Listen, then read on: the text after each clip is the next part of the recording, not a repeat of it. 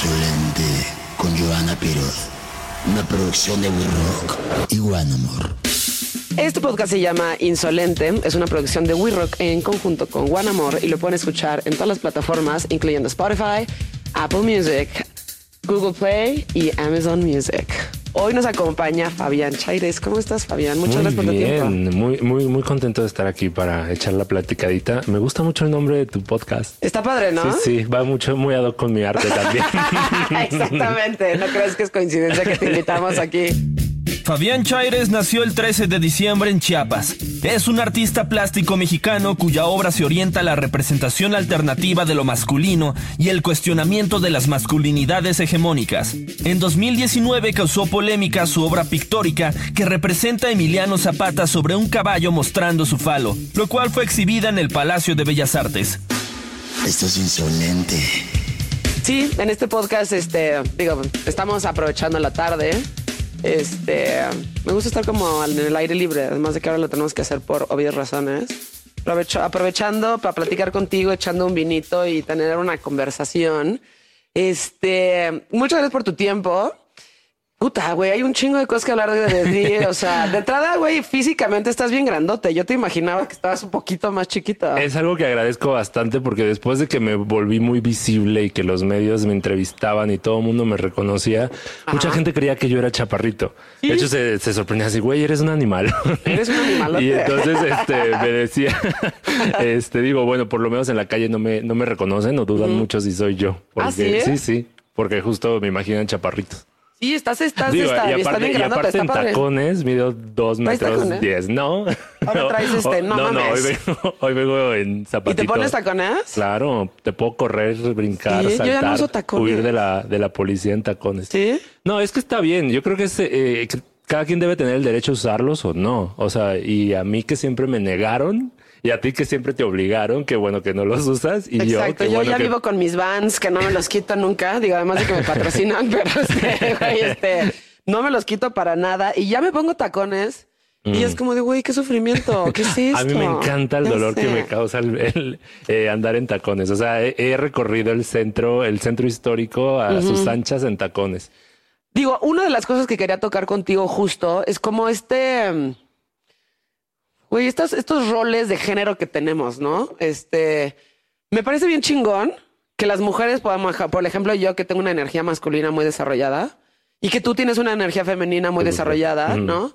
Este, güey, podemos hacer lo que queramos. Yo uso loción, por ejemplo, de hombre, porque en las flores no me laten, güey. O sea, como el la onda de mujer estereotipada. Claro. Como mi mujer no me gusta. Me gusta ponerme lociones de hombre. O sea, las de mis pap- mi papá me las pongo y digo, güey, qué rico. Esto es algo Ajá, que quiero ajá. leer. Claro. No quiero leer a Chanel, ya sabes. O sea, Y creo que las cosas van más allá de eso, ¿no? Creo que eh, en una sociedad capitalista como la en la que vivimos, siempre son como estrategias de mercado en el que los hombres deben ha- hacer esto, las mujeres deben hacer lo otro y bla, bla, bla. Y es como, lo siento desde mi perspectiva como una herramienta de control, ¿no? Tú no te salgas de acá, tú no te salgas de allá. Y creo que lo, lo importante de que tú hagas eso, de que yo haga lo, lo, lo mío, de que me exprese de mi forma, eh, eh, creo que es eso, o sea, inspirar libertad y ser libres, ¿no? De que cada quien se pueda poner lo que se le venga en gana. O sea, porque creo- además es bien bonito. O sea, Sí. ¿quién dice que tienes que oler así? ¿Quién dice que te tienes que ver así? ¿Quién dice que no te puedes poner esos pantalones? A mí de hecho se me hace muy aburrida la ropa de hombre porque tú vas a, a una tienda, la que sea, y es como todo súper cuadrado, nada colorido, o sea, todo es súper Que aburrido. a mí me gusta. Ajá. Exacto. Entonces, este, a, mí me gusta mucho, este, vestir colorido, este, experimentar con mi ropa y, y, y- y poder expresarme de esa forma. Y, y, y, y, y lo chido es que puedas tener la libertad de hacerlo, ¿no? Sino, sin que te estén cagando ahí. Sí, entonces creo que eso es importante. Y está de hueva, o sea, la verdad está de hueva. Yo creo que desde que estoy chavita me he visto igual. O sea, me gustan mis playeras metaleras, me gustan mis, mis tenis. Mis papás dicen que, o sea, parezco retrato de que siempre estoy vestida de negro y demás. Ahí te está como rondando un mosco, güey. Qué incómodo. sé. es que traigo Sí. mucha sangre caliente. Exacto. Eh, y está de hueva. Y también está de hueva para ustedes, que creo que ustedes, este, o sea, hombres en general, ¿no? Eh, sí los, sí tienen más como peso sobre la sociedad en donde, güey, no te puedes poner maquillaje. Que pu- puta, ¿por qué no, güey? Claro. No puedes usar estos zapatos. Puta, ¿por qué no? ¿Por qué no te puedes poner este, O sea, el maquillaje es bien, yo no, no lo hago yo, pero es bien divertido. Cuando me lo hacen es divertidísimo. Claro. Puta, ¿por qué negarle eso a los hombres o a quien sea? Claro, de hecho, de hecho hay una antropóloga argentina que se llama Rita Segato que dice que los, las primeras víctimas del patriarcado somos los mismos hombres, porque siempre nos desde chavitos nos están jodiendo a, Sí. a que si eres muy sensible, que, que porque eres muy sensible, ¿no? Y que no debes serlo. Que si eres este de tal manera, que si si te sientas así, que si te caminas así, que si dices esto, si dices lo otro, nos están fregando todo el tiempo. Digo, las mujeres también son una víctima muy grande, pero justo, o sea, creo que es como mm, digamos, escala, escalonado, ¿no? A, a los, a los hombres primero nos joden, después nosotros jodemos a, a, a- a nuestro entorno, ¿no? Y ahí es donde llega esa violencia, se refleja esa, viol- esa violencia en las mujeres. Sí. ¿Cómo, cómo, ¿Cómo empezaste? O sea, ¿cuál fue tu primer sentimiento desde chavito? ¿Sentías como este pedo de, güey, me gusta más la ropa de las niñas, me gusta más como desarrollar esa eh, energía femenina, que además todos los tenemos, ¿eh? Ajá. O sea, mujeres y hombres tenemos energía femenina y Somos- masculina. sí, creo que los seres humanos somos Sí. seres creativos, seres Sí. sensibles, seres fuertes, seres enérgicos, seres de todo, ¿no? Y no, y no hay ningún adjetivo que solo sea únicamente para las mujeres, ni para únicamente para los hombres. Eh, desde chavito fui muy creativo, fui muy creativo. eh, de hecho, mi creatividad se reflejaba en, en que me gustaba en el, en el jardín de niños hacer eh, pintar, dibujar, los materiales me encantaban. Sí. Y iba, iba, iba llevando esa creatividad a otras cosas, ¿no? Por ejemplo, me gustaba mucho hacerle ropa a mis muñecos. Entonces, este, de, de- desde ahí ya sabía que algo raro pasaba porque una, o sea, raro en el sentido de y no por mí, normal, no ¿no? por mí, porque para mí era normal. O sea, para mí era una, claro. me estaba expresando igual que en una hoja de papel. Sí. Pero empe- empecé a entender o, o ya decía, ay cabrón, algo, algo pasa aquí. O sea, porque hubo, hubo, por ejemplo, una riña entre mi mamá y mi papá, de que porque, mi papá decía que porque yo estaba haciendo esas cosas y que no se me debía permitir y bla, bla, bla. Y por suerte tuve una, tengo una mamá educadora. Entonces ella me, me dio la libertad de poder experimentar. Qué chingón. Sí, entonces este ahí ya sabía, dije aguas. O sea, ¿qué, qué, qué está pasando? Porque estos cabrones se están peleando porque por simplemente estoy, estoy agarrando aguja, hilo y tela. Algo que es natural para ti. Algo que era que- natural. Sí, Hasta ahorita o- es natural para sí, ti. Sí, sí, que pues para mí no tenía ninguna carga de género, ¿no? O sea, Claro. simplemente era estoy aplicando mi creatividad a un material y punto, ¿no? Sí. Y entonces eh, eso, eso para empezar en la casa, ¿no? Y ya después en, en- en la, en la, en la escuela que pues eh, por ejemplo, a mí cuando iba a visitar a mis amiguitos me gustaba vestirme todo de un color Ajá. y me hacían burla y era como, ay, o sea, ¿qué está pasando? ¿No? Y cómo, Sí, cómo tu entorno te va Te va cerrando. Y yo creo que eso también, le- o sea, eso es todavía más pesado en el, en el, en el, en el, eh, en las mujeres, porque también, o sea, siempre tienes que estar decidiendo muchas veces a muchas mujeres, no digo todas, pero a muchas mujeres siempre se, se les está diciendo, tienes la, las- las- los- el pantalón muy ajustado, la, la, ropa muy corta, o, o si no, este, te vistes muy holgada, te vistes muy como señora, deberías mostrar más, o sea, es- o sea, siempre nos están jodiendo para entrar en un molde. Sí. Es el sonríe un poquito más. Ay, Ay. Joana, te tienes que maquillar. Ay, pero no te caería nada mal un poquito de lipstick, Joana. Ay, si te pusieras un vestidito, vamos a ir al San Angelín. O sea, ay, o sea, dejen de estar chingando, ¿no? Sí, o sea, que se metan con sus vidas y que, o sea, Y no le metan ideas pendejas a los niños. O sea, güey, si tú te desarrollas y eres honesto con tu, o sea, con esa energía que tienes, güey, eh, qué jodido que tus papás y que la gente en general te estén limitando y te estén poniendo barreras mentales que no existen en ti. claro. Y desde chiquito te estén como orillando a ser como normal. aburrido.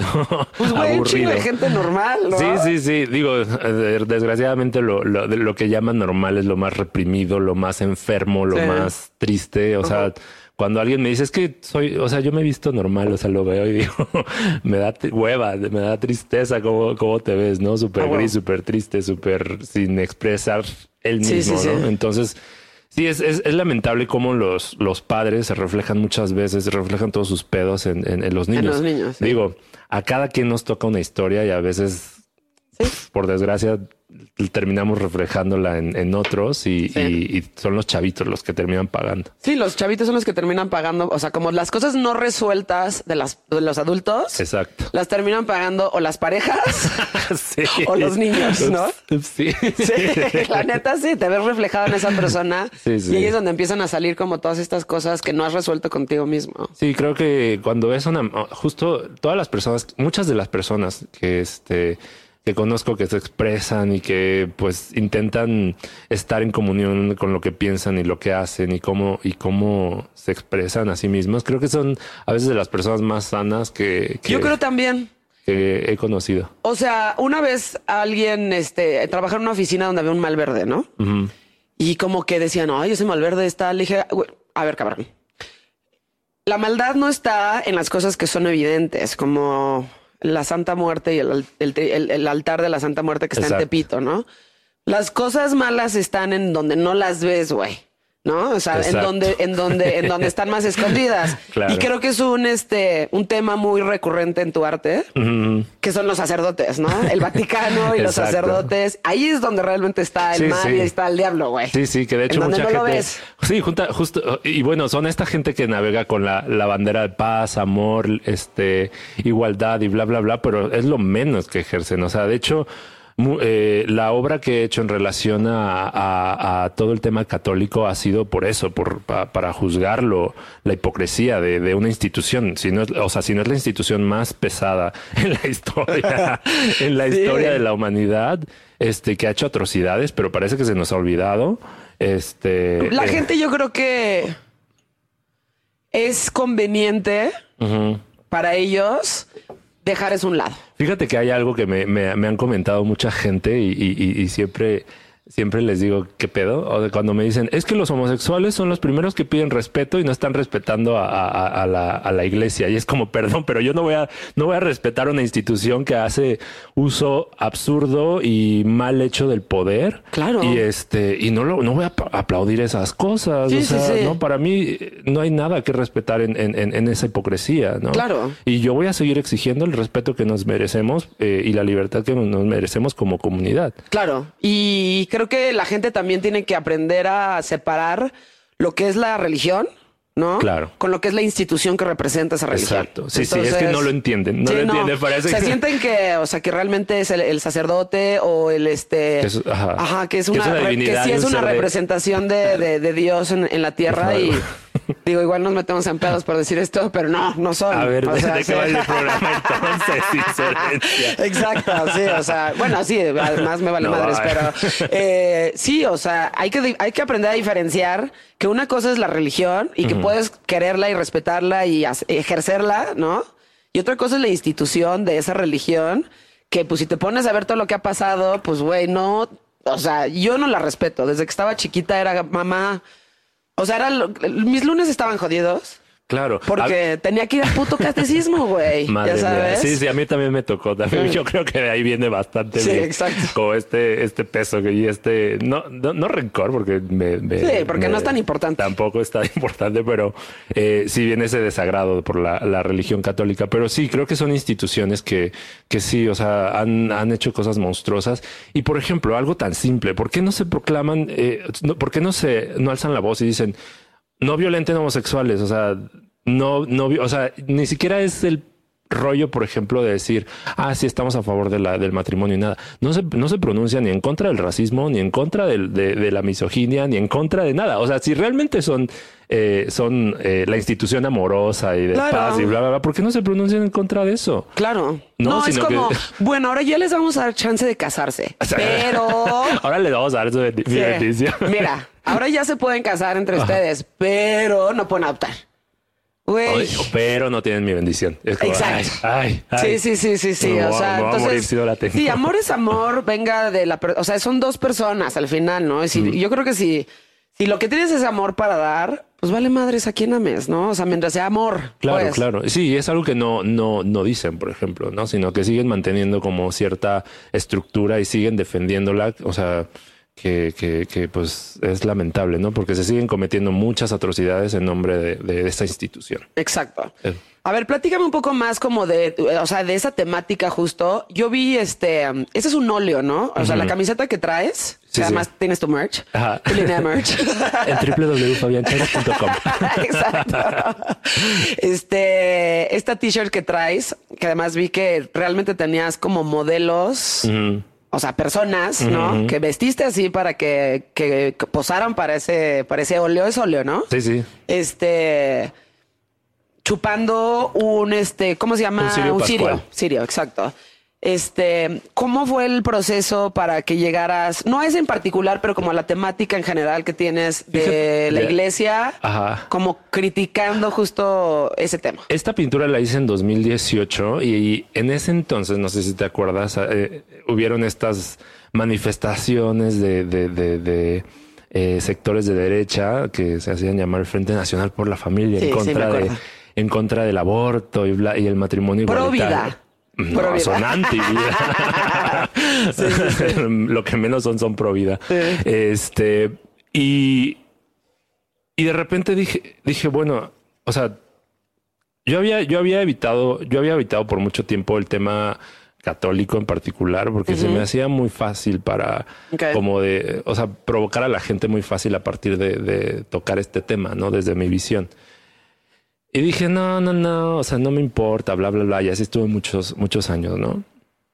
Y ya después cuando empecé a escuchar la, o sea, lo que decía, la sarta de atrocidades que decía esta, esta gente, dije, a ver, si, si ellos están educados de que ponen, o sea, si les dan una cachetada, ponen la otra mejilla, yo no, cariño, yo sí devuelvo el golpe, Claro. ¿no? Entonces, este, fue una forma de, de, de hacer contrapeso a, a- desde mi, desde mi visión como artista y tal vez fue un trabajo para mí. O sea, Sí, fue un como- proceso. Sí, un proceso como decir, bueno, yo se las voy a devolver, ¿no? Y voy a hablar de, de esa hipocresía y de esa doble moral. Claro. Y muchas veces es, es gracioso porque me han inte- intentado censurar la imagen en, en- en redes sociales, pero no pueden porque, porque justo estoy jugando con su doble, doble moral, ¿no? El Claro. Sirio Pascual es la venida del, o sea, anuncia Sí. la venida del Señor y, o sea, Claro. ellos solitos se ponen, o sea, la, la, la hostia es el cuerpo de Cristo, te lo estás tragando, o sea, sí. es súper erótico. Creo Claro. que, creo que, o sea, tienen un imaginario y unas metáforas súper cachondas. Entonces hice uso de ellas para, para hablar de esa hipocresía. Claro, y me parece, ah, o sea, me llama mucho la atención lo que haces, a mí me parece chingoncísimo de entrada. Gracias.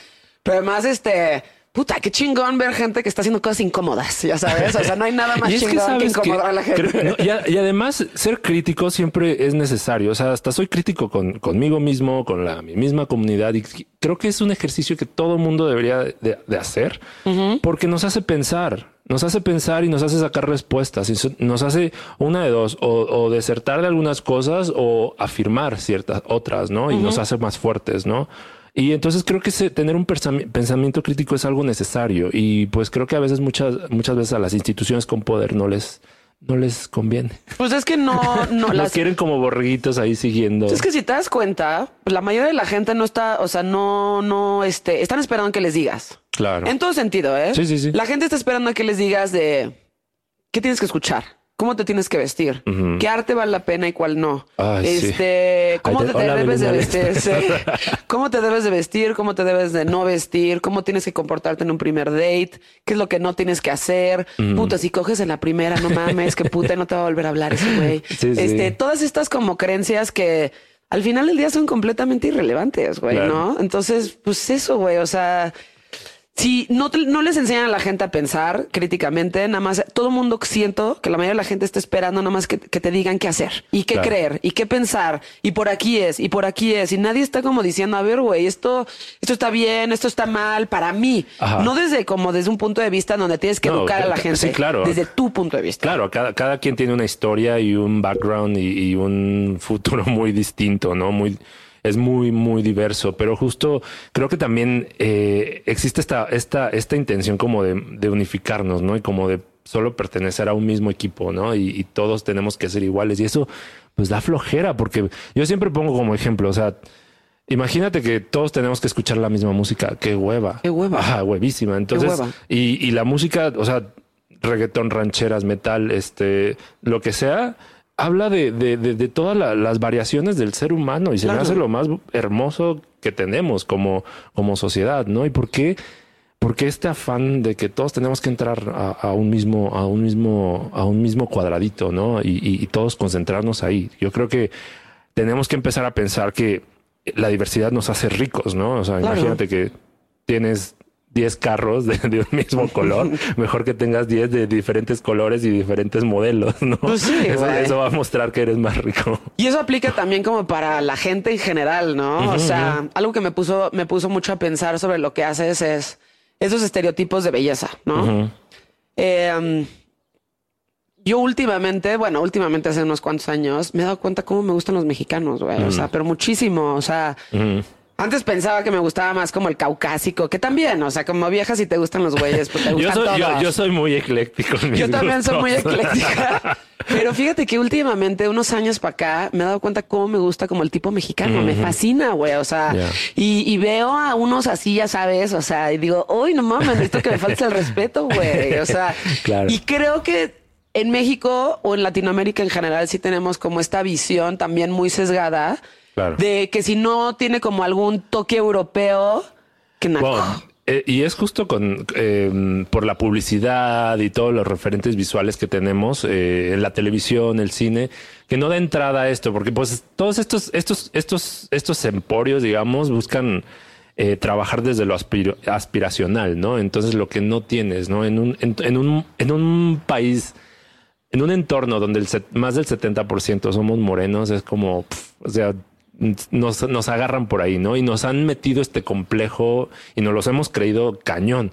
O sea, y realmente. ¿por qué? Pues por, por todo el background histórico que tenemos, ¿no? De, de, de, de poder y, y, y, y, y sumisión, ¿no? De, de Sí, la sumisión a, la- a lo europeo y A que lo lo euro- europeo es mejor. Y... Sí, de hecho se refleja en muchos aspectos. Sí. De hecho, en el arte está cañón porque siempre se está viendo a lo que se está haciendo afuera. Ni siquiera se valora lo, lo, lo que tenemos acá dentro. Eso pasa siempre. Y acá, sí, lamentablemente yo ahorita estoy en, en dos, en dos, tres colecciones en, en, en Europa y aquí han brillado por su eso pasa, ausencia. eso pasa muchísimo con los artistas. O sea, alguna vez, por ejemplo, le hice un especial a Enrique Metinides y me dijo, güey, aquí en México nadie me Ay. pelaba.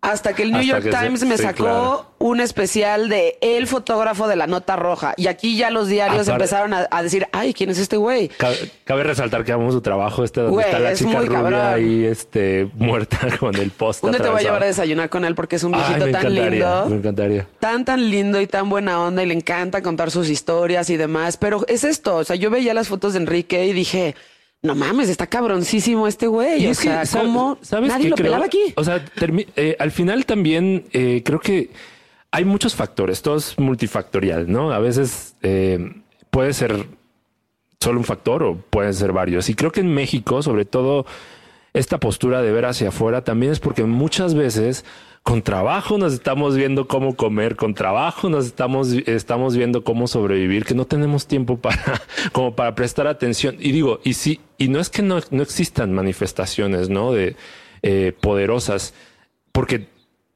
estamos trabajando muchos artistas así. eh, Yo empecé prácticamente con cero presupuesto, ¿no? Sí. Pero a veces era como o me compro la comida corrida o, o pinto, ¿no? Y, creo que a veces, muchas veces, muchos coleccionistas y mucha gente no apuesta por lo mismo porque no hay esa no hay esa fuerza, pues no tenemos la economía ni para derrochar en creatividad ni nada. No sé si me explico. sí, sí, sí, sí. Sí, como que a veces estás pensando mejor en comer que, que No, que en eso crear. definitivamente y creo que es la razón por la que mucha gente no sale a protestar o no dice, pues porque estás pensando en cómo comer el día a día, güey. Sí, claro. O sea, entonces, güey, ¿qué voy a ir a dar? Por eso yo no le creo a muchas las protestas que, que se estacionan una semana, ya sabes, en, en el Zócalo, porque, güey, esa gente realmente, con muchísimo respeto, pero nadie está para dejar de chambear una semana, ni yo, güey. Claro. ¿Sabes? Entonces, ¿quién les está pagando y quién les está financiando su pedo, Y güey? es lamentable porque hay mucha fuga de, de- de- mentes creativas que, o sea, he tenido la oportunidad de viajar a otros países y digo, es que no le debemos nada a nadie. O sea, no le debemos nada a nadie. No,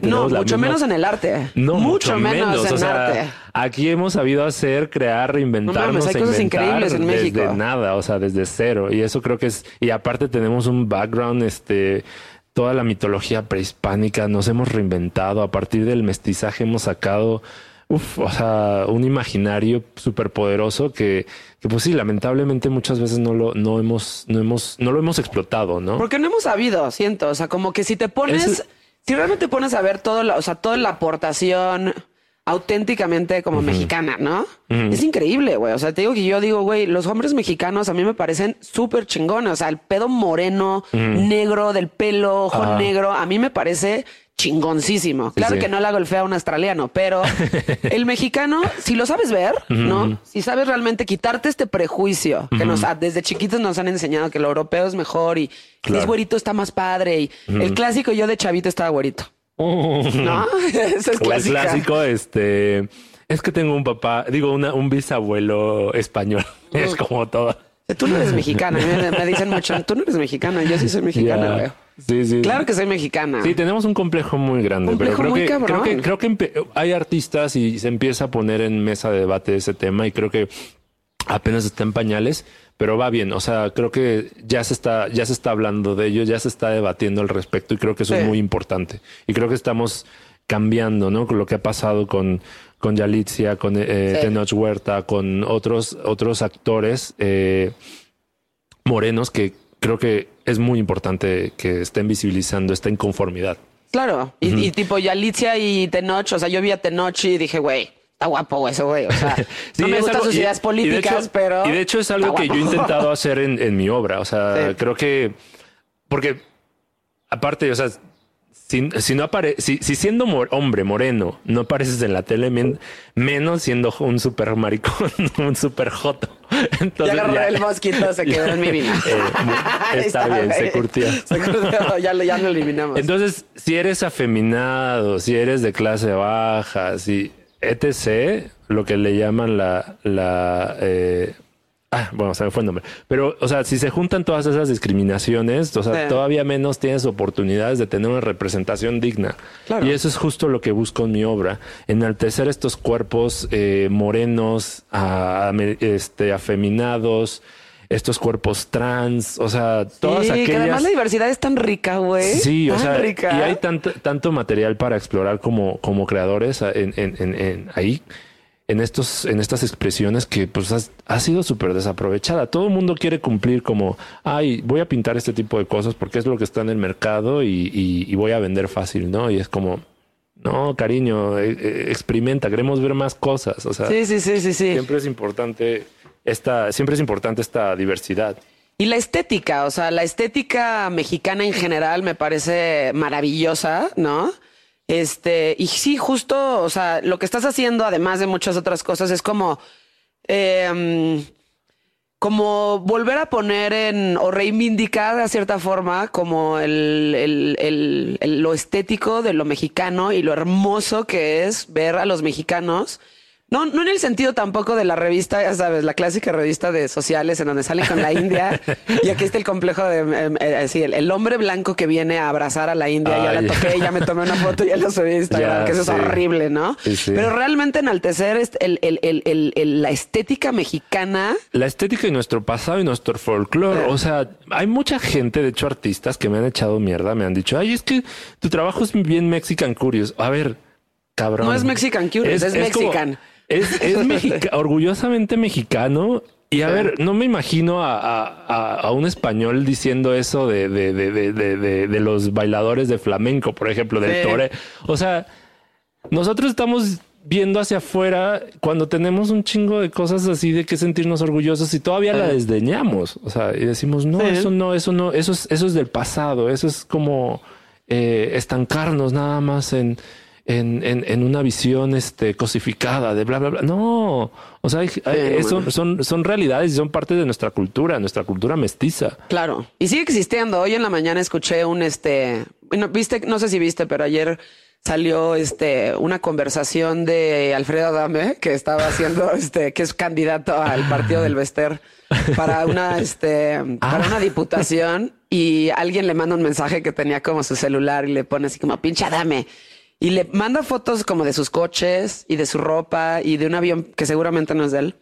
Y le dice, pinche naco, pinche moreno, ¿tú qué? O sea, así. Ay, no. Y eso es como de, güey, no puede ser. No. No, puede ser que diga, o sea, eh, decir como pinche naco de entrada, es- a mí me parece. El naco es de gente maleducada, pero no necesariamente tiene que ver con tu color de piel. El moreno, ¿qué tiene de malo, güey? Claro, claro. O sea, ¿qué pedos mentales tienes en la cabeza? Sí, sí, para creer que todavía- Para, para usar el moreno de manera peyorativa, güey. Sí, sí, sí. Está muy cabrón eso. Sí, pero eso, eso justo, y bueno, hablando de Alfredo Adame, creo que es de una generación que justo pre- eh, prevalecían. es una estos- generación de la verga.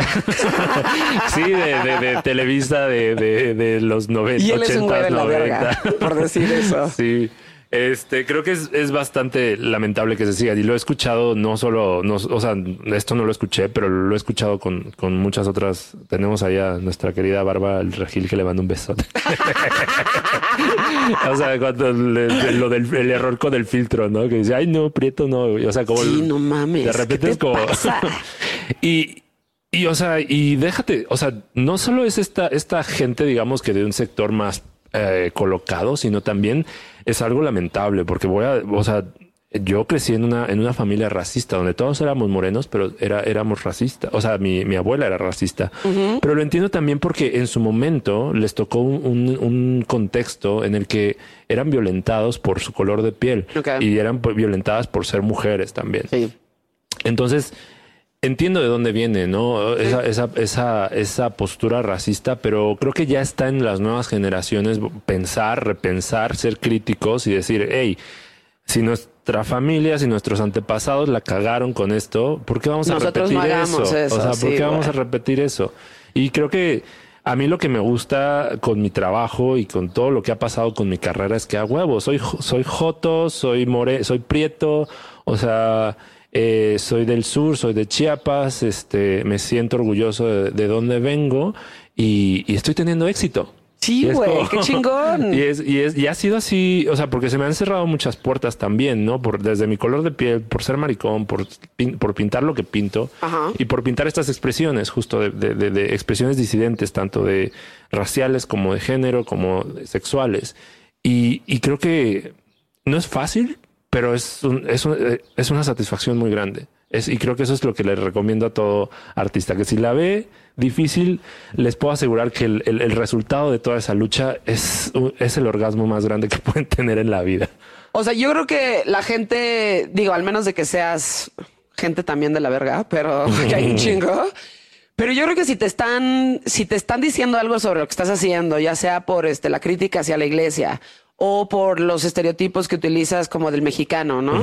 O todo lo, toda la temática de tu obra, que hay un chingo de cosas de qué criticar, ¿no? Ajá. Algo estás haciendo bien si te está llegando tanto hate. Claro, claro. ¿No? Sí, sí. Cuando, cuando vas avanzando, pues sí, los perros van ladrando. Exactamente. Exacto. Entonces, pues sí, sí, sí, sí. De hecho, ah, eh, entendí en, de- en un buen momento de mi carrera que, que, que ser crítico siempre iba a haber un, iba a tener una consecuencia, ¿no? Y iba a ser ese, ese hate, ¿no? Y se lo digo a otros compañeros que a veces eh, activistas o gente del medio que les echan mucho hate por, por, por, eh, por defender alguna, alguna, mm, alguna situación en o, o- o- o manifestarse en contra de alguna cuestión de discriminación. eh, y les digo, no, aguanta, aguanta, porque tú estás haciendo algo bueno. O sea, la gente va a buscar por dónde joderte, pero Sí, siempre, ten, ¿eh? ten en cuenta que lo que estás haciendo está cambiando la perspectiva de mucha gente. O sea, y eso creo Sí. que es muy importante. Ahora, si es honesto para ti, digo, esto creo que aplica para todo el mundo, pero a ver qué opinas tú. O sea, si es honesto para ti, te hace sentido a ti, eso es lo que importa, ¿no?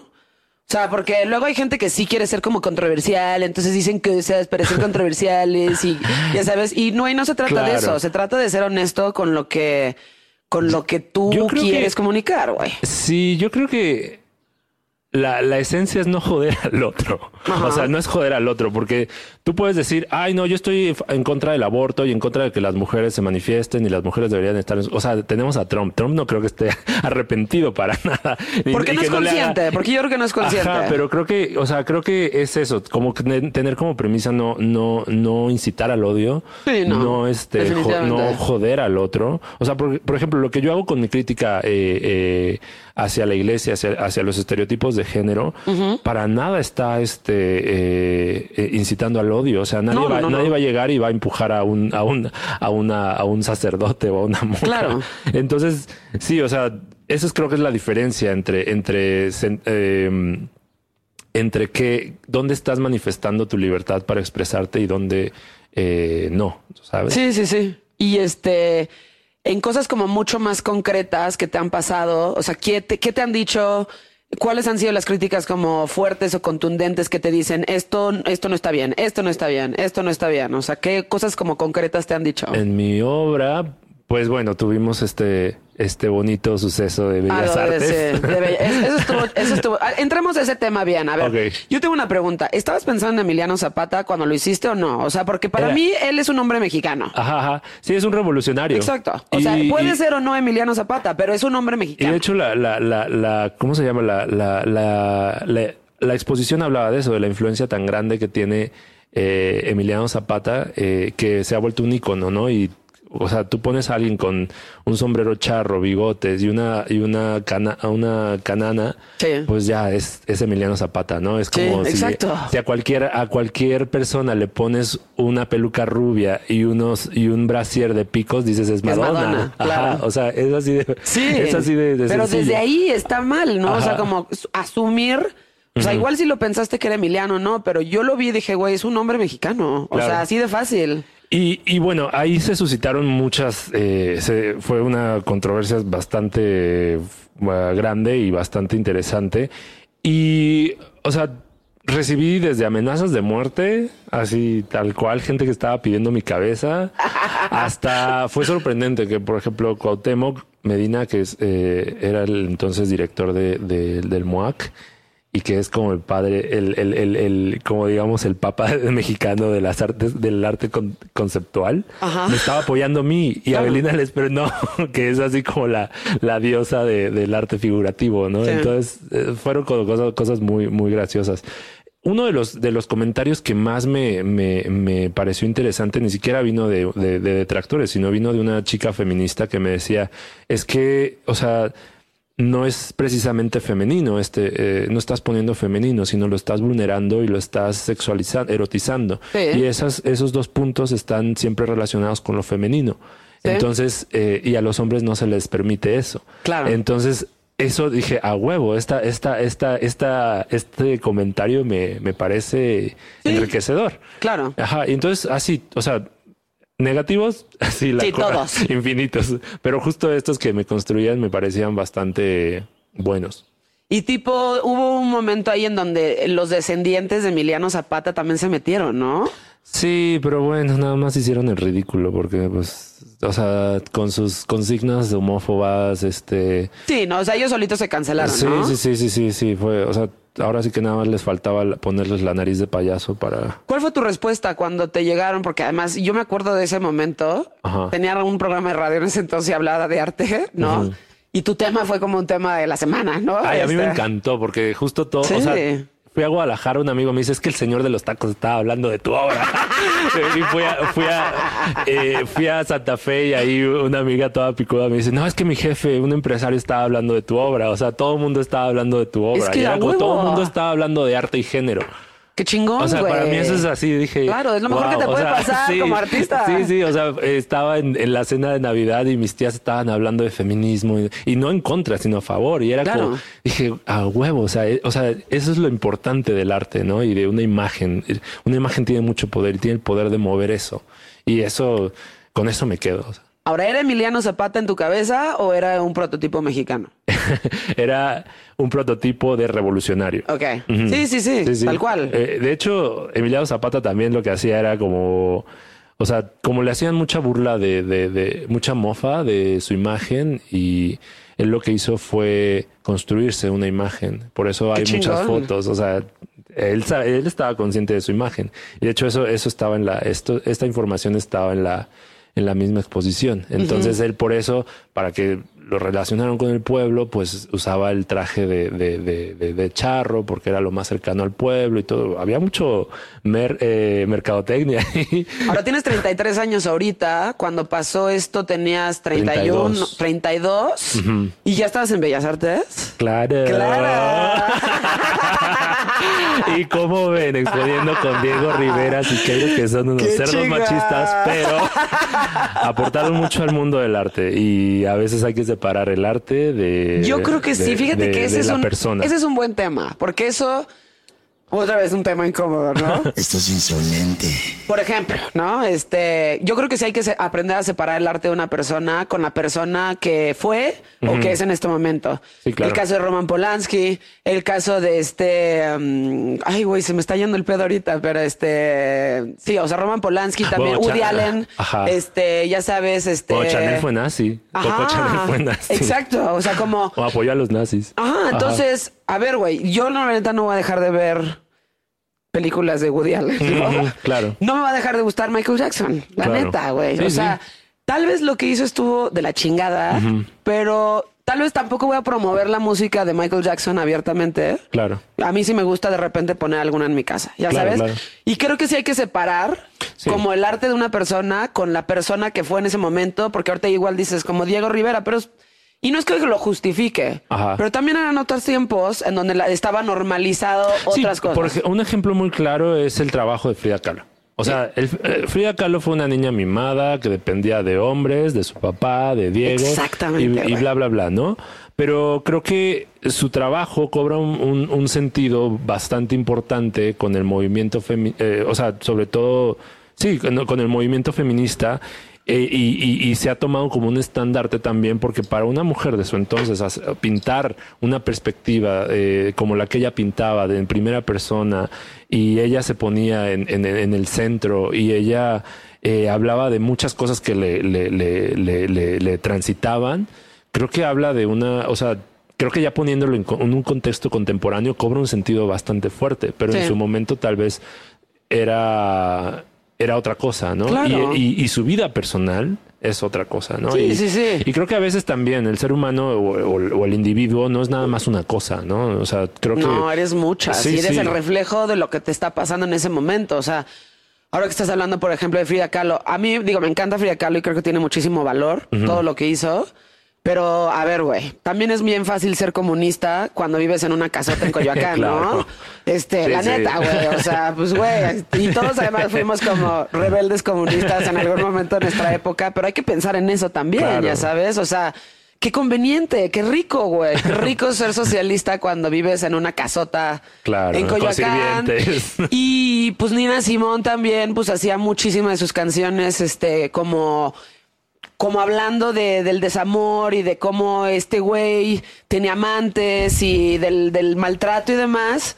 Pero pues, güey, dejabas que te pagara tu, tu esposo, güey. Entonces, una vez más, no dejas de querer el arte por la persona que, que fue esa persona, pero hay que entender que también como seres humanos no somos, o sea, tenemos un chingo de errores. No, y somos reflejo de lo que nos pasa y, Y aparte ya el producto No somos artístico creo que sí, eso, eso es, es- eso es importante recalcarlo. Y además también eh, añadiría que el producto artístico también eh, pues cambia mucho el, el sentido de- dependiendo del momento, del tiempo, del contexto, Claro. de, de, de la de la locación geográfica incluso, o sea, eh, hay muchas cosas que, que- que- que involucran el- el- el- la lectura de un, de un uh, producto artístico, sea música, sea pintura, sea, lo, sea cine, sea lo que sea.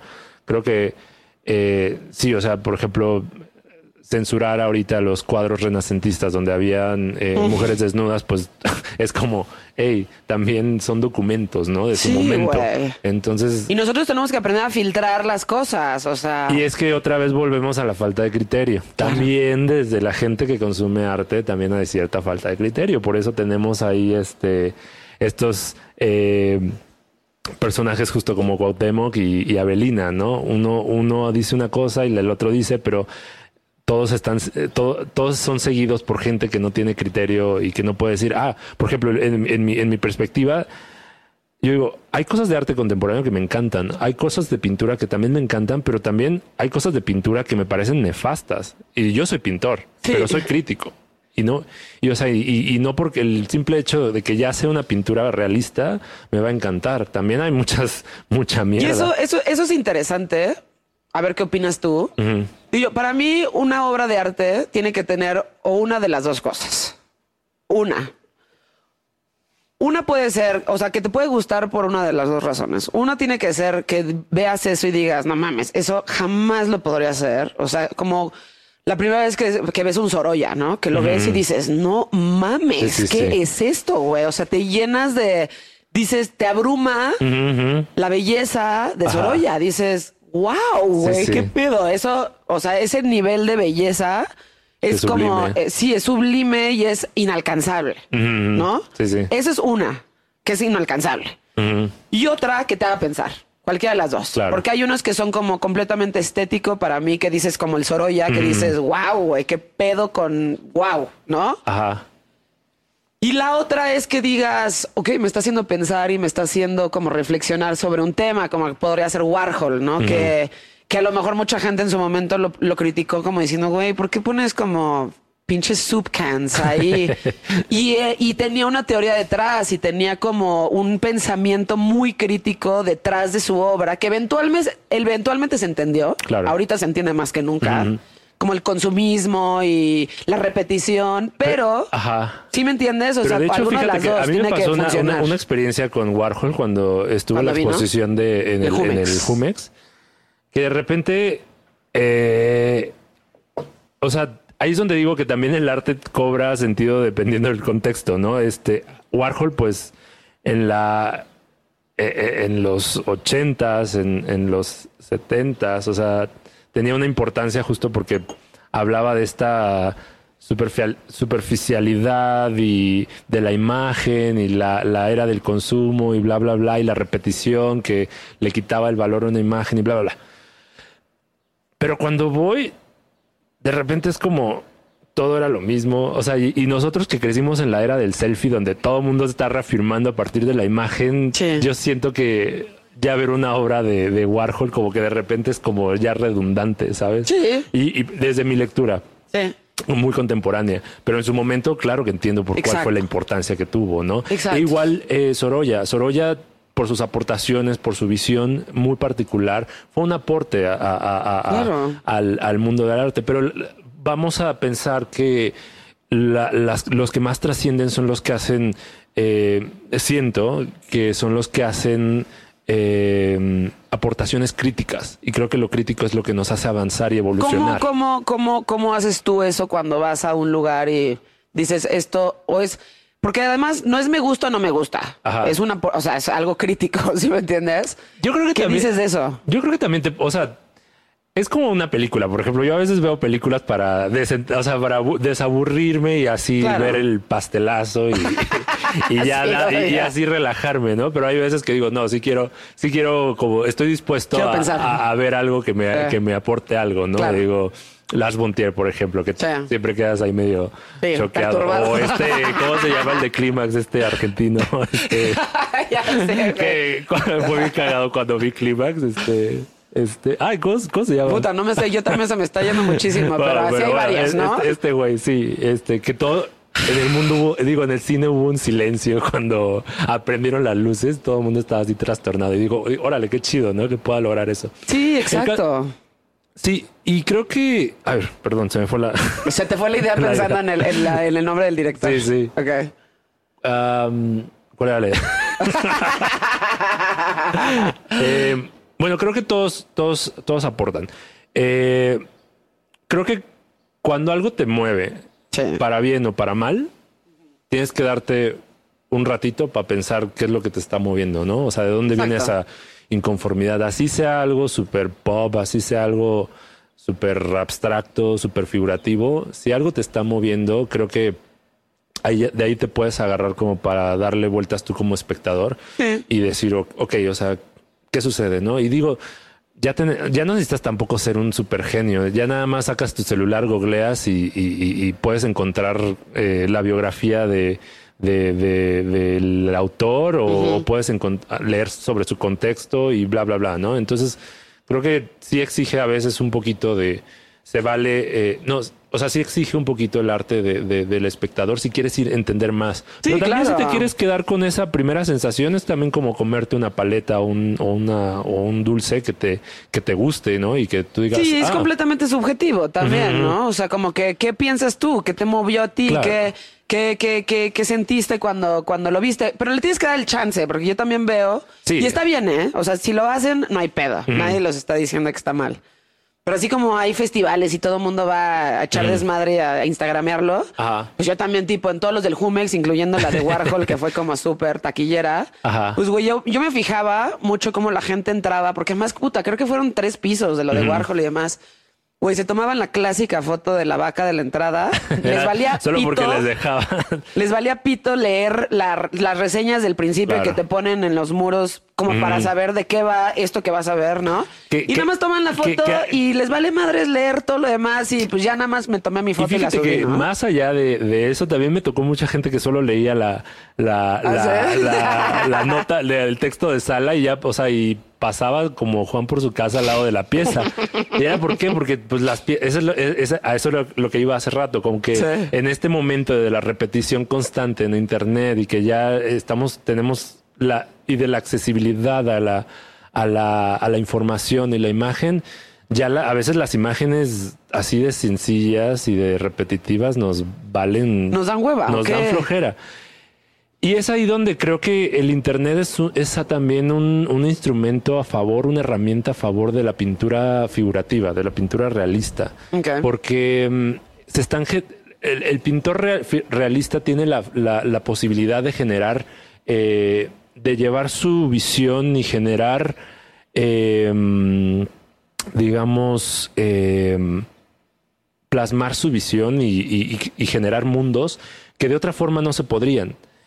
Y el Internet nos da, nos da la posibilidad de, de- de- de conocerlos. ¿Por qué? Porque Claro. el, el Internet, digamos que un 99% de la información que lees y que el espectador capta es por la imagen y por la imagen, imágenes figurativas, imágenes Sí, realistas. sí, sí, sí, sí. Entonces creo que ahorita hay una, hay un, hay un retorno a la pintura figurativa Por justo eso. por el internet. Porque ahorita veo una cantidad de, de, de artistas, de pintores, de escultores increíble. O sea, Sí. nunca la, nunca había visto tanto, o sea, nunca había sabido de tanto interés Sí, por ello. El, el internet bien utilizado es una gran herramienta para que te eduques. Igual O sea, que el dinero.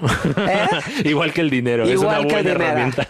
Sí, sí, sí, sí, exactamente, ¿no? O sea, el, o sea, Y sí. el conocimiento. Ajá, exacto. Si lo sabes utilizar bien, ¿no? Y si no, nada más lo estás usando para, pues no sé, ver pendejadas. o nada más para subir tu madre y ya no. O sea, ya sabes. Para ver gatitos. Ajá, pues sí te puede servir mucho y te puedes, este, te puedes educar muchísimo. Yo también he conocido, puta, no la cantidad de artistas a través del internet y sigues uno y te, te, te, te recomiendan Sí, otros recomiendan 20 otro, ajá. y dices, no mames, está cabroncísimo esto y de ahí te pasas a otro, igual que la música, como que encuentras encuentras algo que te guste y luego el mismo algoritmo te va llevando a que te conozcas como muchísimas otras cosas que no hubieras dado con ellas de no ser porque estabas ahí, güey, claro. ya sabes. ¿Qué escuchas? ¿Qué te gusta escuchar? Ahorita estoy escuchando bastante a Cali Uchis, me gusta Ay, mucho. Mira. Eh, Sobre todo le, este disco. le ha ido muy, muy cabrón a Caliuchis últimamente. Y me da mucho gusto Sí. porque creo que ella está como proponiendo algo muy interesante en español. Que Sí. creo que desde hace, o sea, creo que la música en español y sobre todo la de América Latina a veces no, no arriesga tanto. Justo No. volvemos otra vez en, arriesgar, Sí, en eh, arriesgar. lo creativo y bla, bla, bla. Y ella, pues, pues viniendo del gabacho, pues se le han dado algunas oportunidades y este la ha sabido aprovechar. Y, y lo que ha hecho tanto visualmente, este Sí. video que sacó de um, ¿De telepatía? telepatía, o sea, que está en una zona así de como Sí, de la- Colombia, ahí como en un barrio. En un barrio de clase baja. Sí. Se, se- se me hace súper rico también como... Güey. O sea, aprovechar ese, eso que Sí, es real, sí, ¿no? Esa. Y volverlo mágico, soñar con esos lugares y... Es que eso es a lo que voy contigo con la imagen de, del mexicano y, y mexicano por decir una cosa, porque en realidad eso representa como toda Latinoamérica, ¿no? Claro.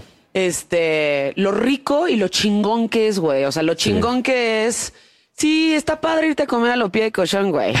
Pero qué rico es irte a echar unos pinches tacos de la calle, ¿no? O sea, irte a darte la vuelta a la lagunilla y echarte Sí, sí. una michelada en el ba- en la chingadera esa donde viste asientos de, de- de plástico y la, la, la, la quesadilla urbana Sí, sí. Y, y todo ese pedo y como que tendemos a decir, "Eh, eh, eh", no, güey, es riquísimo y es delicioso y, y si lo sabes ver y si lo sabes apreciar, es chingoncísimo, güey. Claro, o sea, hay un, hay un imaginario. Hemos, hemos imaginado tantas realidades, o sea, y se han imaginado tantas realidades estando, o sea, todo el rollo de la Santa Muerte, todo el rollo de los sonideros, todo, o sea, Es increíble, güey. Tenemos una, una información y está tan desaprovechada. Luego más bien llegan otros de fuera Sí. y, y- y- y- y ven que hay mucho material de donde trabajar y, lo usan, ¿no? Claro. Y nosotros no, es como, ay, no, yo quiero, o sea, quiero, pin- quiero pintar o, o voy a hacer música experimental como lo hacen en,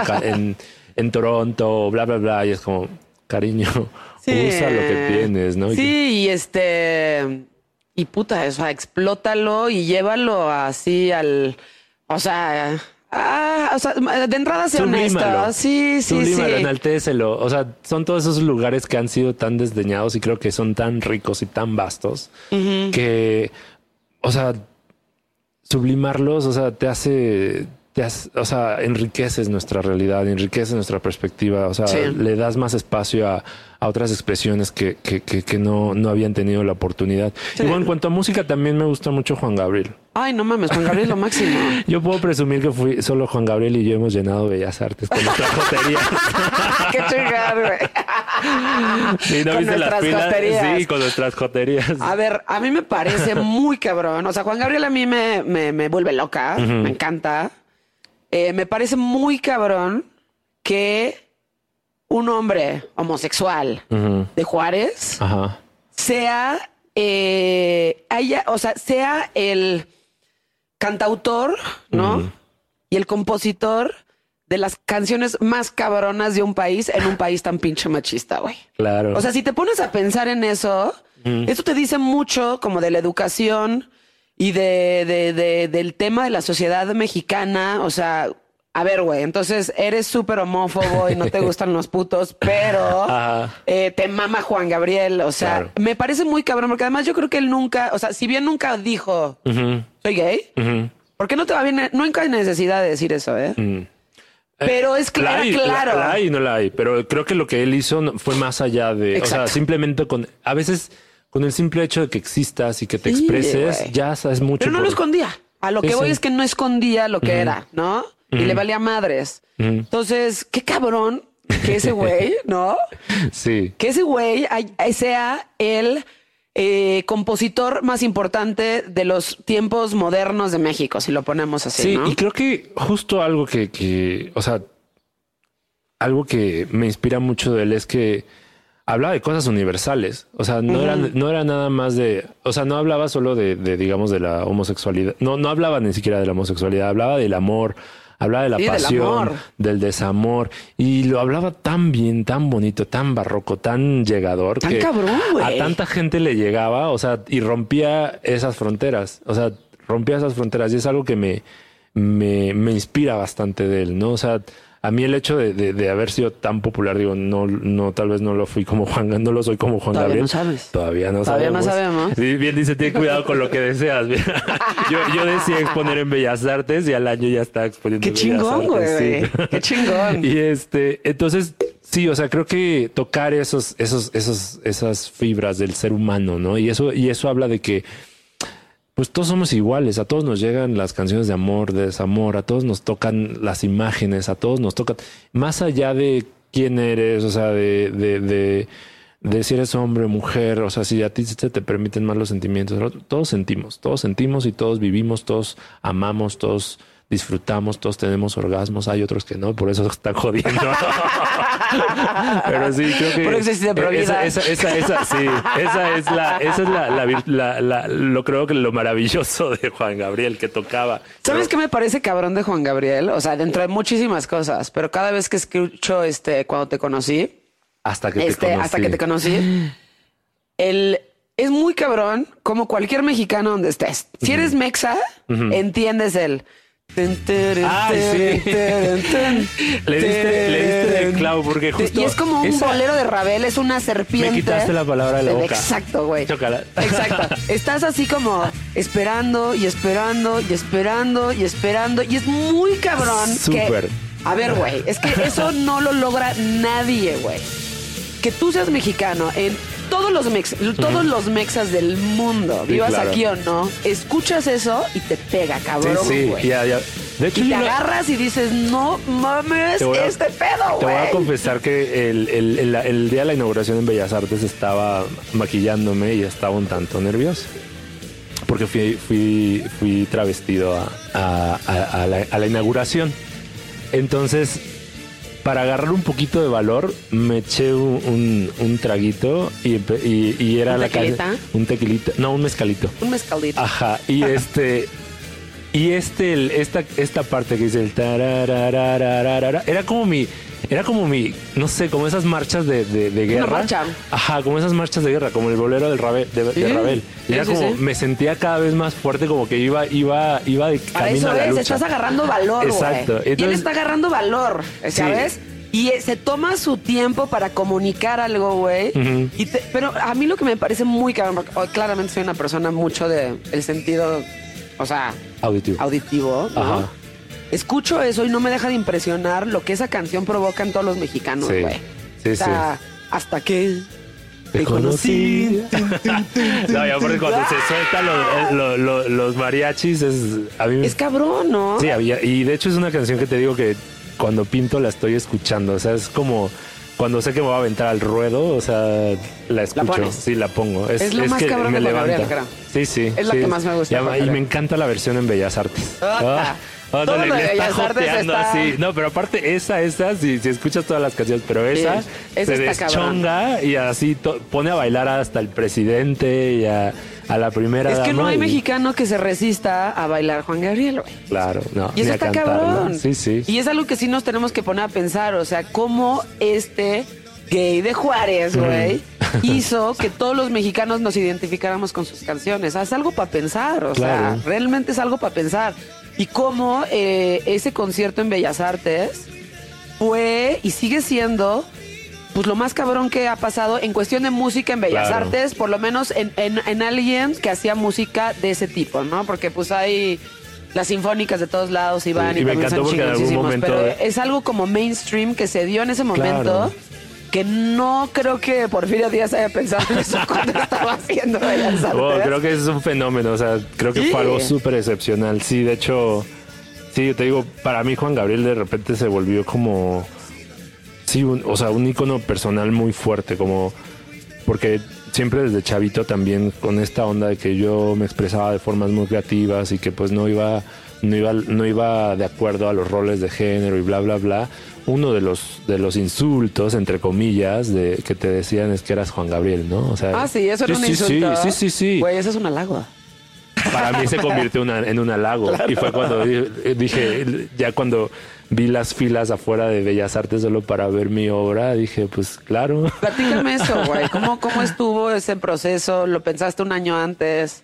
De Mm. repente se dio. Yo cu- cuando lle- llego a la, a la Ciudad de México, pues eh, veía tan lejana como esto de... Tan, por, ah, imagínate, exponer una cualquier galería de la Roma o así, lo veía algo como algo muy lejano. Ajá.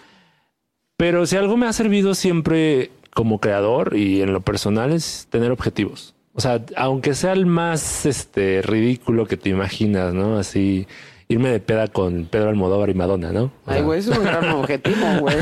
Eso es un gran objetivo. Digo, pero no sé, aunque parezca muy lejano, este, ay, este, siempre hay que tenerlo. Sí, hay, que, así, hay que tener, tener, tu cajita de deseos Claro, así de. "Guau". Claro que sí.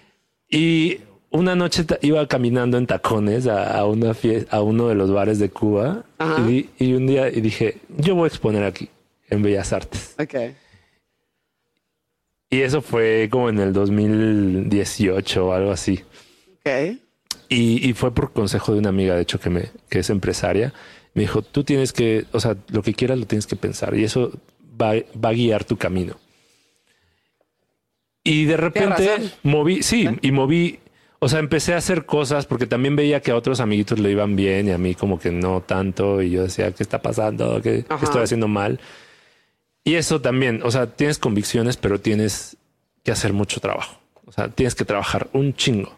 O sea, nada viene de gratis. Y si viene de gratis, se va rápido. Bien, bueno, Naomi, Naomi Campbell lo decía también, lo que fácil viene, fácil se va. Y no sé quién otros más, pero me, me gusta que Naomi lo Pero haya esa dicho. persona que está por Sí, pero por ejemplo, sí, o sea, y entonces estuve trabajando mucho tiempo poniendo mi arte en, en como no me abrían espacio en las galerías. ¿No te abren espacio en las galerías? No, porque me decían que era muy homosexual. No mames. No lo Sí. puedo creer, güey. No puedo Tal creer cual. eso. Pero claro, o sea, también yo ahora, por ejemplo, vemos a hay, hay, hay un hay un cantante que acaba de sacar un video donde le está haciendo twerk al diablo. No recuerdo Ah, cómo sí, sí, sí. Es este. Este- Nas, Lil Nas. Ajá. Sí. O sea, Sí, ¿no? Sí sí, ahora, ahora, ahora, ahora es como, pues sí, o sea, es, es, es como wow, eh, trascendental, es como escandaloso y bla, bla, bla, pero es cariño, yo vengo haciendo eso desde hace Sí, ocho años, ¿no? Sí, sí, sí, sí, sí. Y habemos mucha- muchos otros artistas que venimos haciendo lo mismo, ¿no? Entonces, por ejemplo, ahorita tal vez en las galerías ya te acepten este tipo de trabajo. Ya ahorita. Ahorita. Ya ahorita. Pero hace ocho años, hace cuando yo llego a la ciudad eh, de Chiapas con mis dos cajas de huevo bachoco, este, pues las galerías me decían así como, ah, ya haces pintura. Y haces pintura realista. ¡Uy, qué difícil! Y pintas morenos. ¡Uy, qué difícil! y además son pintas putos. maricones. Sí, y pintas jotos. Y es como... Güey, ¿no quieres un, este, una minoría más? Sí, exacto. Es como... Judíos. Ah, Sí, exacto. Y entonces fue como, uy, chin. Y claro, entendí que muchas de las galerías aquí le venden a solo señoras de Polanco. Ya. Claro, claro. Y entonces es como, pues no, yo no voy a encajar y ni quiero encajar en, en- en ese, en ese mercado. Y me decían, ay, eres muy bueno técnicamente, deberías pintar esto. Y si pintas el otro y que no sé qué, mejor pinta esto y bla, bla. bla. Y yo siempre dije, no, No, ni no, no, no, no, no, píntenlo ustedes. Claro. Y este, entonces como no me abrían espacio, pues empecé a buscar espacios donde sí me, me, me permitieran entrar. Uno de ellos fueron los antros de República de Cuba. Ok. Y ahí en el Marrakech Salón eh, hice el, el, el, el- el mural de, de la revolución. Ok. Ajá. Porque ellos querían la obra original, pero yo ya la había vendido tiempo No, pues, atrás. pues, quién sabe qué le pasa a la obra original en ese lugar, güey. Ahorita ya está al lado de Picasso, déjenme decirles. Ah, sí, ¿dónde está? ¿Dónde está la obra original? Está en Barcelona, en la colección Censored. Estoy con Ai Weiwei, Mappertorf, No eh, Ferrari. felicidades. Sí, te imaginas la loquita, la loquita así de un barrio pobre de, de, de Tuxtla, güey. de las orillas de Tuxtla, está exponiendo con Picasso. Tomen eso, culeros. este, sí, o sea, me, me encanta hacer alarde de ello en particular porque justo, o sea, mucha gente me cerró el paso. O sea, pero eso es a lo que hablo de ser este auténtico y esto es para toda la gente. O sea, sobre todo porque digo, también el propósito de este podcast es como inspirar a la, a la gente, ¿no? O sea, como que para mí es muy importante inspirar a la gente a hacer lo que quieran hacer, güey. O sea, ser auténtico con lo que quieres hacer es muy importante y no va a ser fácil al principio, güey. No. O sea, a mí me dijeron 20 veces, muchísimas veces me dijeron, Joana, nunca vas a vivir de la música. Joana, nunca vas a vivir de este de entrevistar a gente, güey, puta, tus reseñas de música, o sea, güey, nadie ya lee. Este, güey, el rock and roll está muerto y yo Ay, dije, lo mismo me dijeron de la pintura, mano. Sí, yo dije, güey, pues mira, renuncié a varias chambas en donde me pagaban bien, en donde tenía como acceso, ya sabes, a restaurantes y madres como un poquito más, pues, güey, más de clase alta, por decirlo, ¿no? Ajá. Pero me sentía muerta por dentro, güey. Me sentía muerta por dentro Sí. y de verdad cada vez que iba a trabajo sentía que me debía a mí, a mí misma, que, o sea, que me robaban un poquito el alma cada vez que iba. Claro. Y dejo- dije, güey, chingue su madre, güey. O sea, si es algo que me hace sentir vivo y, y que, y, que, y que hace congruencia con lo que pienso y con lo que siento, eso es exactamente lo que voy a hacer, Sí, y es súper satisfactorio. O sea, Sí. y lo que decía al principio, más allá de todo el pesar que haya por defender lo que quieres, porque sí lo hay. O sea, yo en lo particular sí me las vi eh, negronas ahí un Sí, claro, tiempo. claro, claro. Eh, al final, o sea, poder disfrutar lo que tú haces, poder decir lo que tú quieras sin estar comprometido a, a gustar a alguien o ser complaciente, bla, bla, bla, es una satisfacción así. Sí, pero aguanten vara. O sea, la gente que, Sí, que- sí. la gente que. Yo siempre digo, O sea, insistan, una- resistan. y Una es persistan. encontrar qué, qué quieres hacer, porque es lo más difícil, güey. Ajá. O sea, lo más difícil es decir. A mí me costó mucho trabajo decir, güey, pues esto es lo que quiero hacer. O sea, mucho, mucho, mucho tiempo, porque eh, te juro, estaba llena de estas pedos, eh, incluso de mi papá, que no tiene la culpa, güey, pero no vas a vivir de eso, Joan. A ti te gusta comer bien y te gusta vivir bien. ¿Qué chingados voy a estar haciendo ahí, ya sabes? Y al final fue como, güey, pues es que me estoy muriendo en este otro trabajo. La chingada, o sea, pues ya voy a hacer lo que me haga sentido a mí. Y lo que me haga sentir bien. Entonces, lo tienes que hacer y sí va a ser difícil al principio, pero si lo haces, puede ser que cambies algo muy cabrón en el mundo, en tu Claro. país, en ti. Y si te hace sentido a ti, hazlo, güey. Claro. Porque Sí, además sí. hace falta mucha gente que lo haga, güey. Sí, sí. De hecho, sí. O sea, es algo que, por ejemplo, pasa mucho en el, en el arte, ¿no? Ah, hay, a alguien le resulta algo, este, como una fórmula y todo mundo, se viene una ola de pintores o artistas que empiezan a copiar eso, ¿no? Este, ha pasado así con, por ejemplo, Toledo, ¿no? Vas a Oaxaca Sí. y encuentras así millones de Toledos. Todos.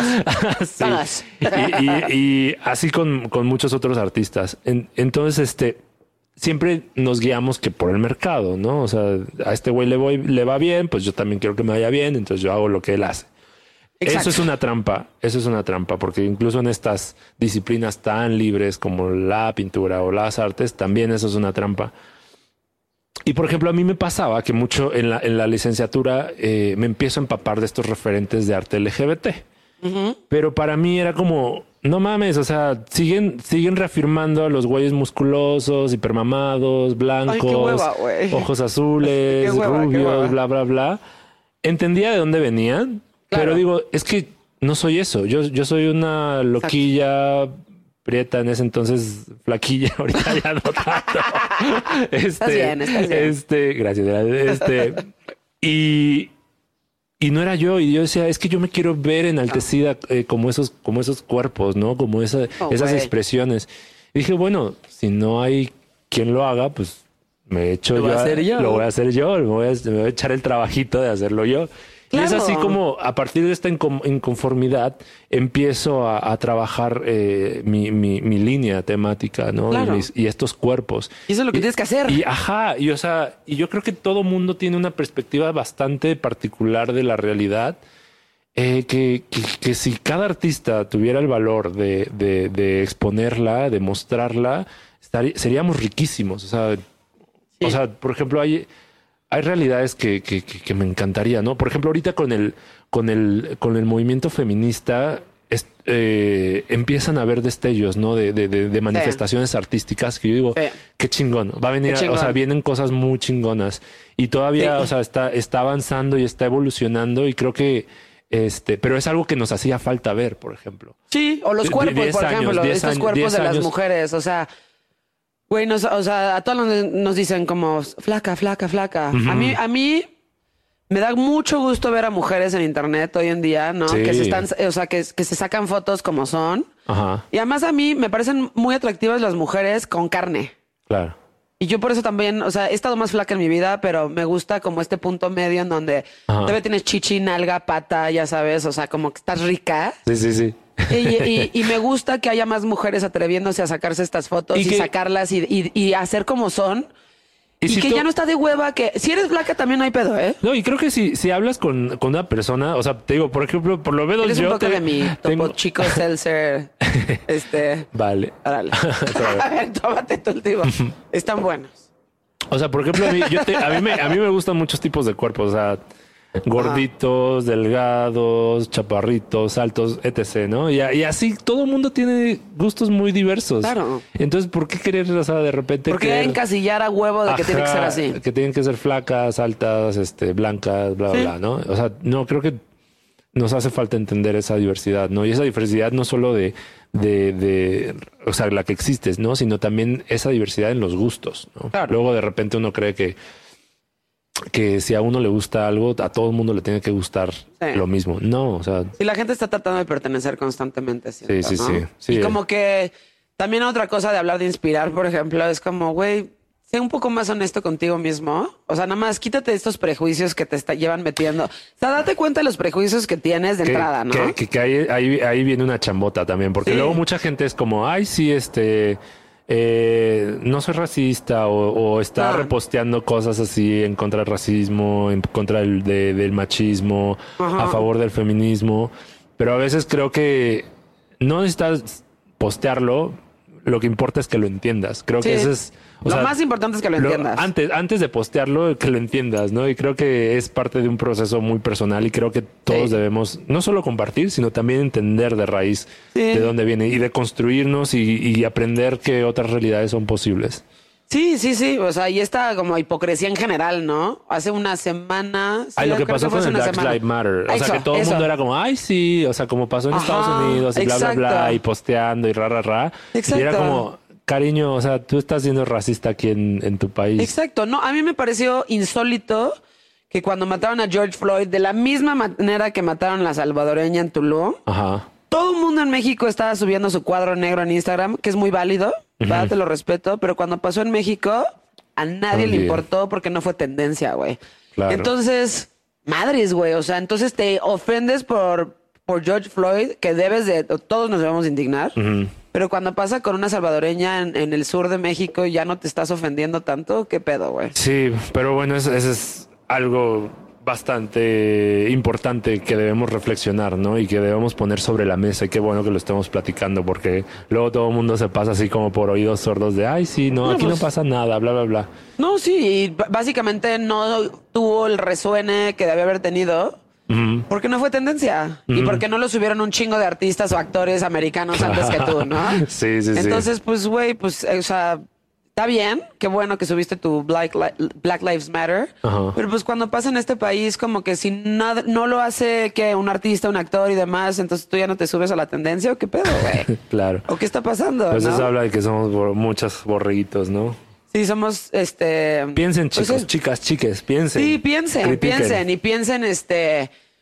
¿Qué quieres hacer? Piensa qué te gusta, qué no te gusta. Piensa qué, qué quieres, este. ¿Qué quieres hacer tú? Y qué quieres, este.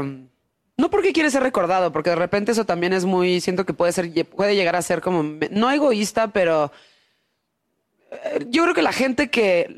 La gente que trasciende no sé, ahorita que estabas diciendo esto de, ser como congruente contigo, yo creo que ninguna persona que pidió permiso, o sea, la gente hizo algo realmente, hizo algo relevante, ¿no? O sea, Iggy Pop se aventó de un escenario la primera vez y inventó el stage dive, porque ese güey inventó el stage dive. Y lo hizo porque, pues, güey, estaba en esta pinche banda que se llaman Los Stooges y se le ocurrió aventarse al público. Y de ahí, pues, todo el mundo se avienta al público, ¿no? Pero yo no respeto a nadie realmente respetar y admirar a alguien que haya pedido permiso para hacer algo.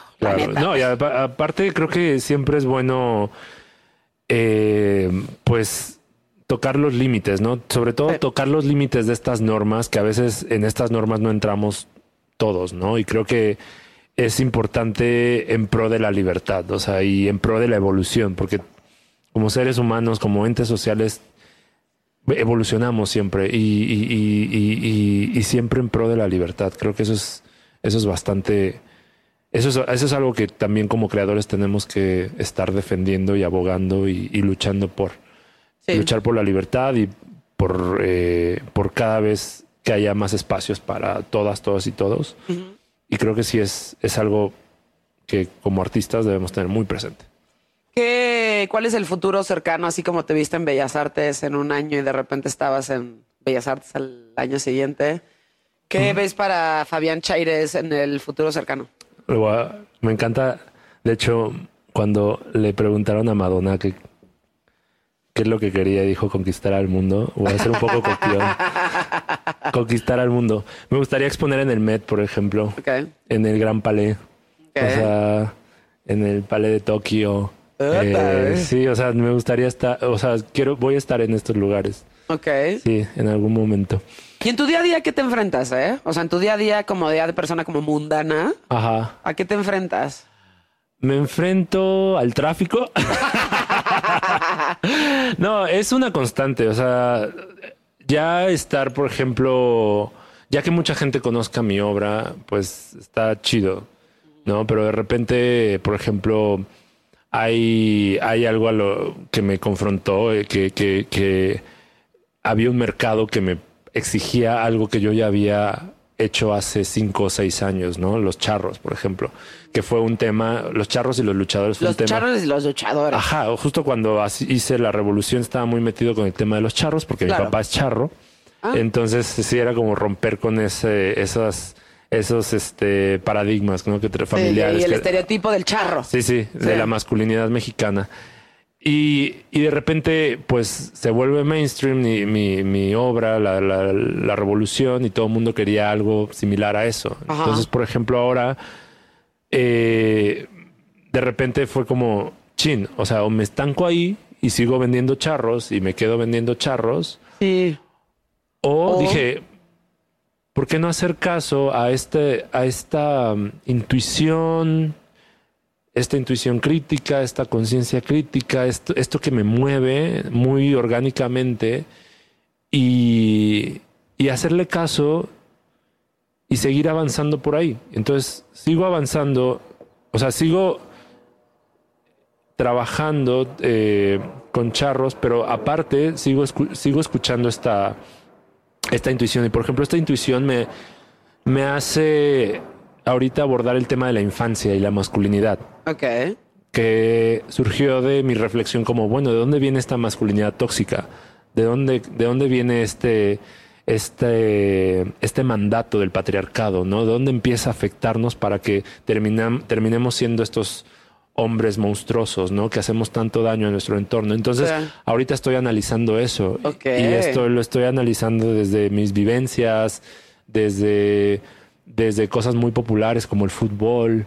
Este, está chido. Sí, sí, o sea, porque el fútbol se me hace una metáfora de la masculinidad, siempre estar queriendo vencer al otro. O sea, y de, de eso Sí. se trata el...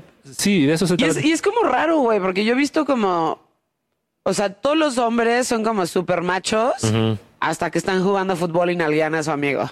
O sea, o sea, ¿dónde se rompe? Ay, qué fantasía. ¿En qué momento, en qué momento estás rompiendo? Igual en el fútbol americano, ¿eh? O sea, se nalguean, se abrazan, se- o sea, como ahí sí, pero fuera de la cancha, ¿no?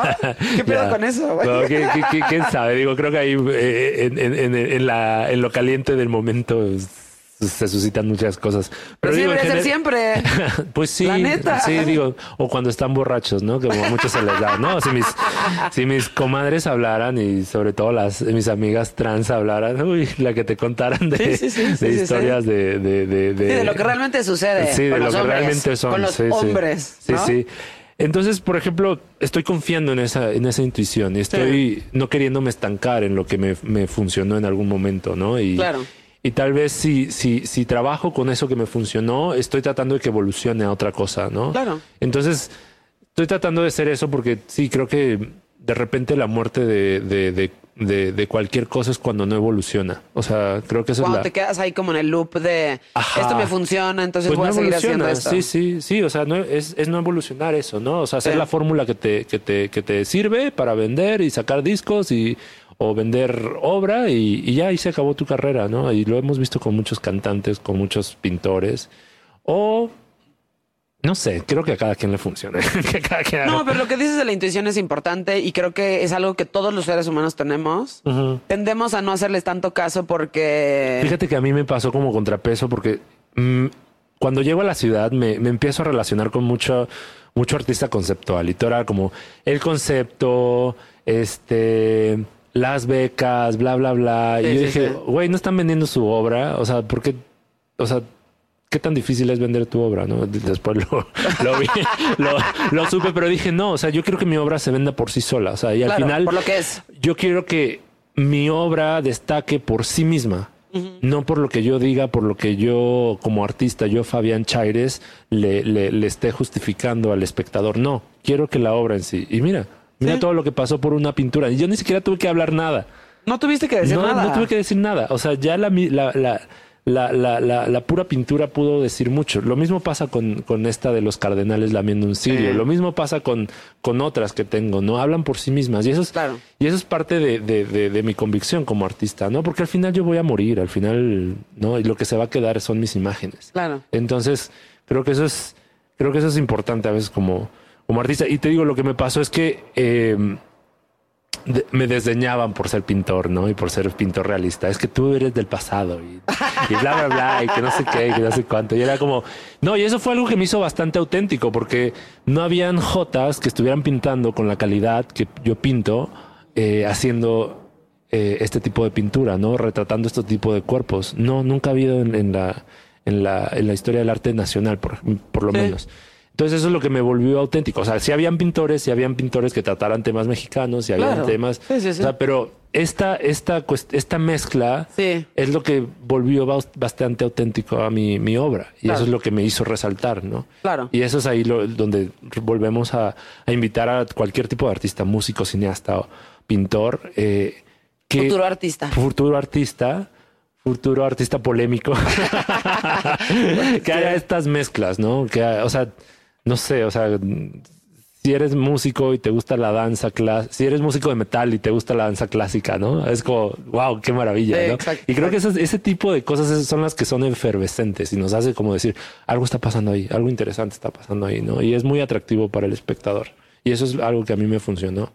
Porque siendo, o sea, en ese momento siendo joven, viniendo de Chiapas, ¿no? Sí. Era como, qué raro que este güey, o sea, sin preparación, sin una preparación así académica, esté pintando lo que esté pintando, ¿no? Claro. Era como lo que hizo que muchos voltearan a ver mi, mi obra, ¿no? Como los dueños de, de estos bares de República de Cuba, ¿no? Que les Sí. pareció interesantísimo lo que estaba pintando. Pues qué chingón tenerte aquí, Fabián.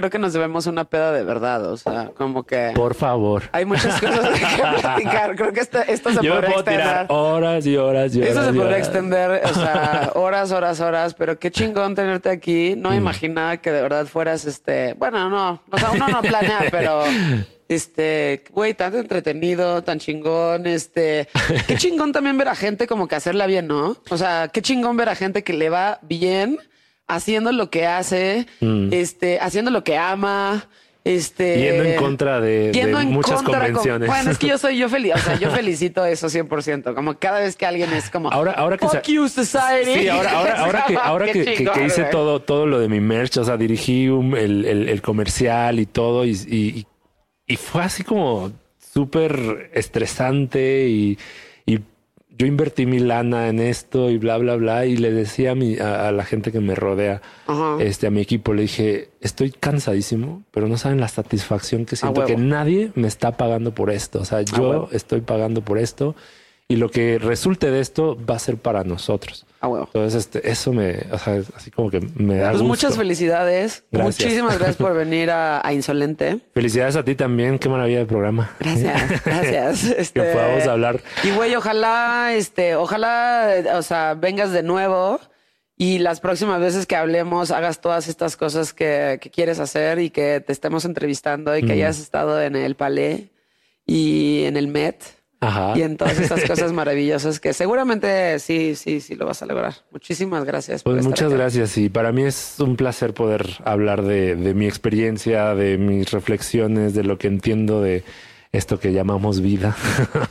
y creo que es muy importante, ¿no? Sobre todo para que si de algo puede servir nuestra experiencia para Claro. otros. Es pues, que yo creo que sí. Yo 100% siento que falta gente que inspire a otras personas a hacer este tipo de cosas. O sea, eso es lo que, o sea, eso es lo que, de eso se trata. Y faltan muchos ovarios y los tenemos. Y sí, sí, igual, a huevo. Y este, sí, eso. O sea, como que inspirar a la gente a hacer lo que sea que les haga sentido y lo que decidan hacer, pero que lo hagan con huevos y que con, y con autenticidad y con honestidad. Sí, sí, sí, eso es necesario. Y pues bueno, nada, te agradezco y síganme en todas mis redes sociales. Estoy como Fabián Chaires. Exacto. Y ahí tienes una tienda también en, este, Sí. línea donde está todo tu merch maravilloso. Sí, sí. Te dije, una, sacaste un modelo Ajá, y ya sabes, era una truza ajá. y traías esa, esa el, el modelo traía esa... Y le dije, te dije, el chorizo se vende por aparte. Este, todos los accesorios se venden por aparte. Sí, exacto. Como debe de ser. Cualquier muñeco, como cualquier muñeco. Muchas gracias, Fabián. Gracias a ti. Esto fue Insolente, sale todos los viernes. Es una producción de We Rock y de One Amor y lo pueden encontrar en Spotify, Apple, Google y Amazon.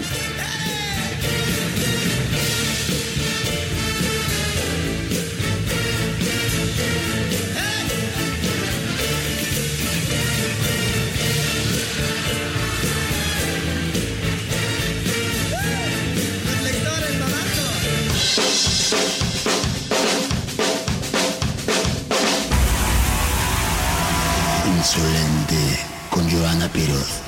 Una producción de We Rock y One Amor.